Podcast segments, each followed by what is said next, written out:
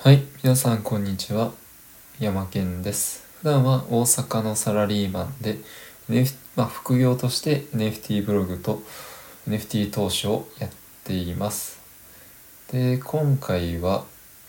早速本題なんですけれども、まあ、日本日本はなぜガチホ文化なのかっていうお話で、えーお話ししていきたいと思います。この放送を通じて、まあ、何か、え皆さんの学びになればいいと思ってます。じゃあ早速日本はなぜ、えガチホ文化なのかっていうお話なんですけれども、まあ、まずこう2つの視点でお話ししていきたいと思います。まず日本っていうのは、えっと応援するっていうことと推し活っていうこととガチホするっていうこの文化が3つあるんですね。で後ほど海外についても、えっとお話ししていきますね。で応援っていう文化が、えっとジェネラティブコレクションが始まる前から、えっと一点物の PFP の時からこれはずっとあったんですよね。あの一点物の PFP で、えっと、価格が上がる下がる動向じゃなくてそもそもベースとしてあの〇〇さんの作品が好きだから買うっていう傾向で、えっと、よくこの応援という文化があって買われていました。実際僕もまあ別に投資じゃなくて純粋に応援したいとかっていう気持ちで買ってました。うん。そう推し活なんですよなんかコミケとか行った時に別に価値上がるから買うとかっていうのじゃないんですよね。そうそれと同じでまあ純粋になんか缶バッジ集めるみたいなうん。似たような帽子をいっぱい集めるみたいな感じで何かこう所有欲があるんですよね日本って。そうだからえっと日本ってこういう独占欲があるというか海外にはない、えー文化があると僕は思ってます。でこの応援とか推し活があるからこそこうガチホするんですよね。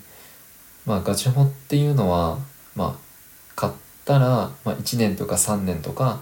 ずっと維持して持っておくっていうことなんですけれどもそうまあなんか応援とか推し活なのにこうすぐに売ってしまったらそれは応援ではないと思うんですよね。うん、そうなので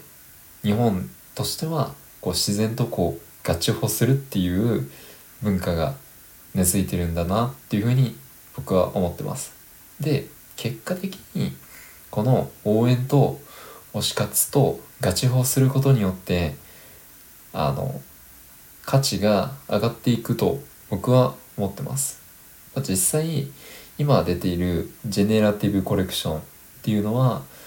この応援と推し活とガチホで価値が上がってますよね。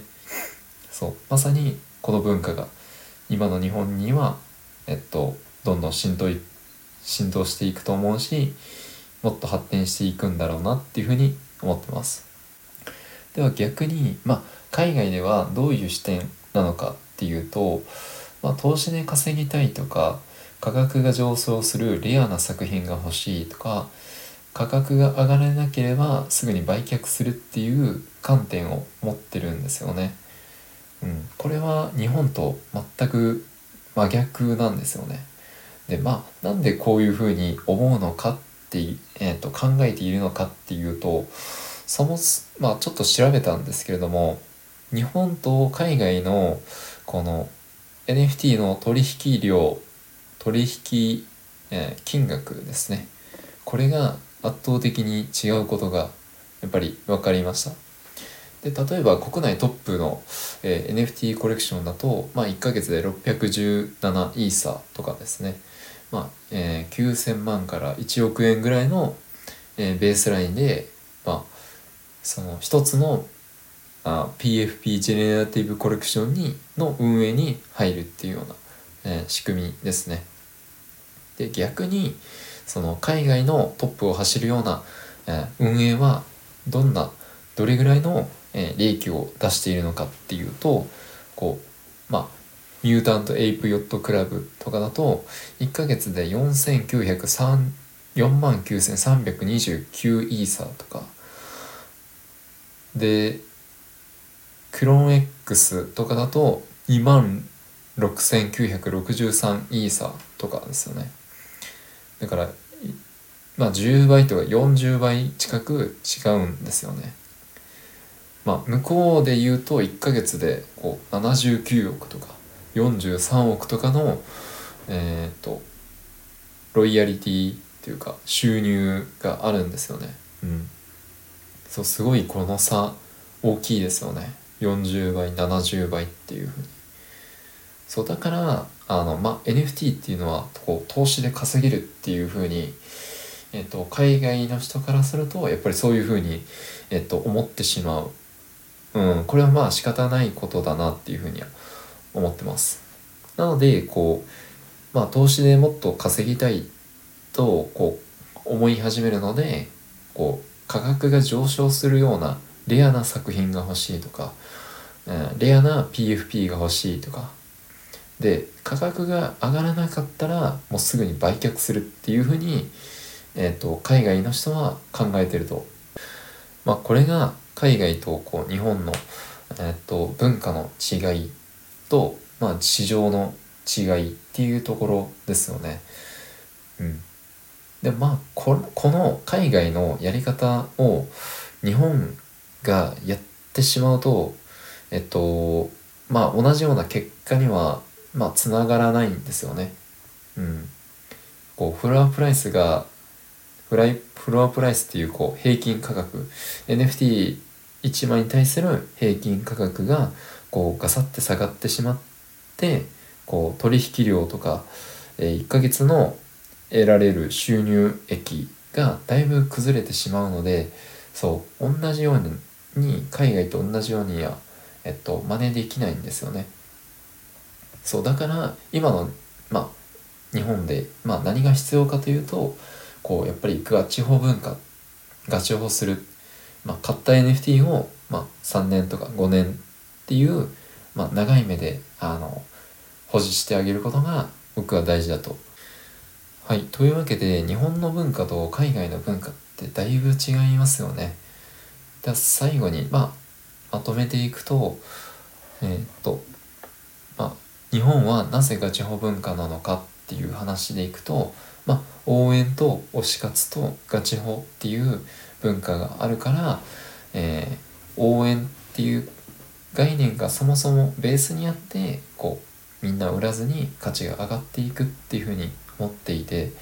海外の場合だと投資で稼ぎたいとか価格価格が上昇するレアな作品が欲しいとか価格が売らなければすぐ売却するっていうまあ実際にトレードで稼げる文化が海外にはすでにあるのでこう流動性が激しいボラリティの高い、まあ、NFT の取引になってますね。まあ、僕の考えとしては日本の文化にこう海外の方がこう共感してもらって海外の、まあ、大きなあの投資家も入ってきてもらうとより一層日本に注目してもらえて日本の NFT プロジェクトがこう盛り上がっていくんじゃないかなっていうふうに思ってます目指せガチホ文化ということで今日はこんな感じで終わりたいと思います。お疲れ様です。